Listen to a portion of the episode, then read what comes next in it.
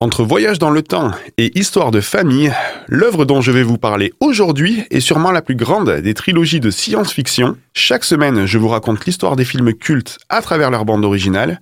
Aujourd'hui, retour vers le futur. Bienvenue dans Original Sound Story. L'histoire des films cultes à travers leur bande originale. Original Sound Story.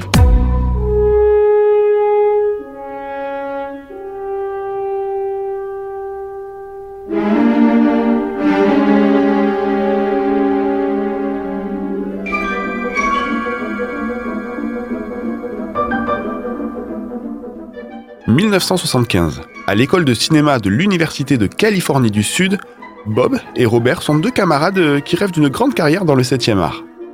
Les deux amis euh, évoquent rapidement leur envie de créer une histoire qui parlerait de voyage dans le temps et notamment des conséquences que pourraient avoir des modifications du passé sur le présent.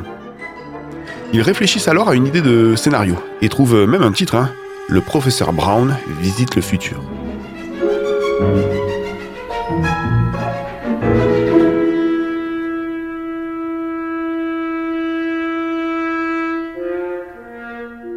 Plus tard, en 1980, Bob trouve un yearbook dans les vieilles affaires de son père. Alors un yearbook, hein, c'est un album de lycée qui retrace l'année scolaire, un objet euh, typiquement américain. Mais une question vient alors à l'esprit de Bob. Aurais-je pu être ami avec mon père si nous avions été au lycée la même année? Seul un voyage dans le temps pourrait répondre à cette question, se dit-il. Bob euh, décide d'en parler à Robert, et ce dernier euh, se rappelle aussi que lorsque sa mère lui raconte ses années lycée, euh, son discours est souvent incohérent hein, et que ses souvenirs de jeunesse sont même plutôt extrapolés. C'est là que le scénario d'un film exploitant l'histoire d'une famille à travers le voyage dans le temps leur vint à l'idée.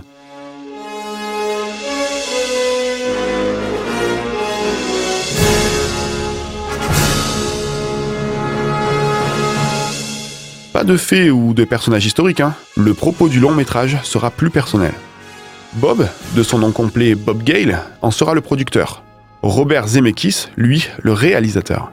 Et leur film s'intitulera Retour vers le futur.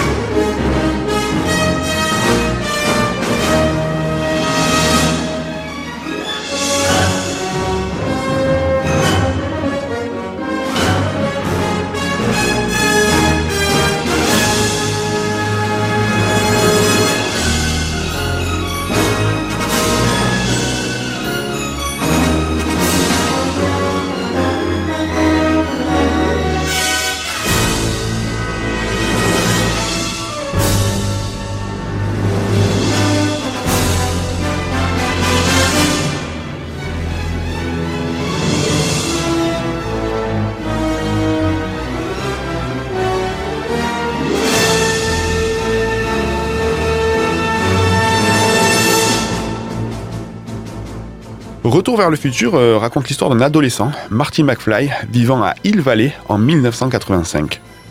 Pas hyper intéressé par ses études, il passe la plupart de son temps avec un scientifique un peu barré, le docteur Emmett Brown.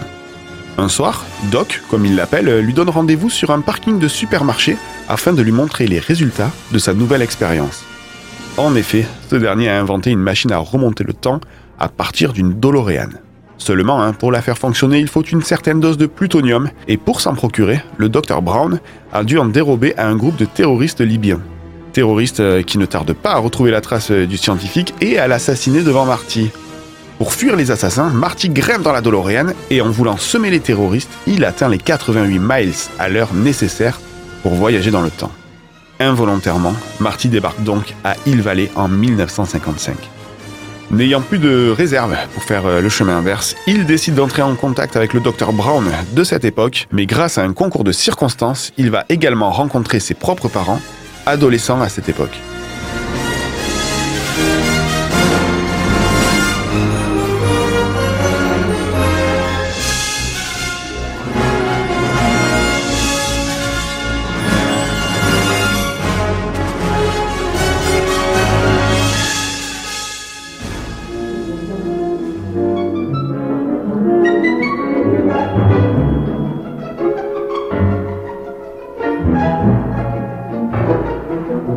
Le long métrage sort le 3 juillet 1985 aux États-Unis et rencontre vite un succès commercial.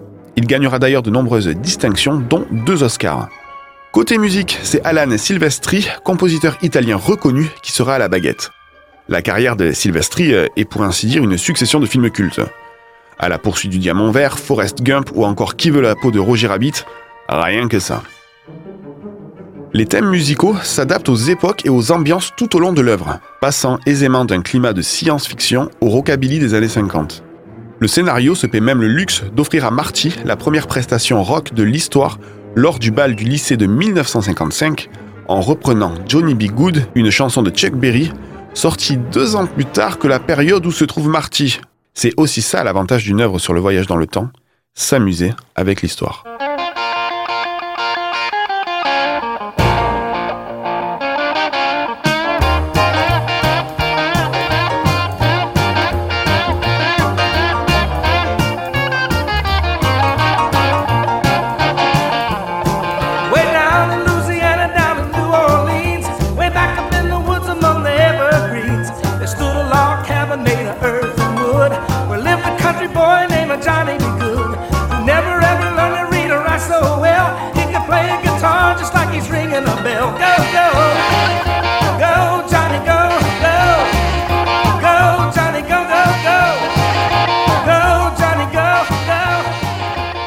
Fort de son succès, Retour vers le futur aura droit à deux suites et entrera dans le panthéon des films cultes. L'univers du long métrage sera d'ailleurs décliné en un nombre incalculable de produits dérivés. Et plus surprenant encore, Retour vers le futur sera même adapté en comédie musicale. Pour finir, euh, sachez que Power of Love, la chanson principale du film, obtiendra également un Golden Globe en 1986.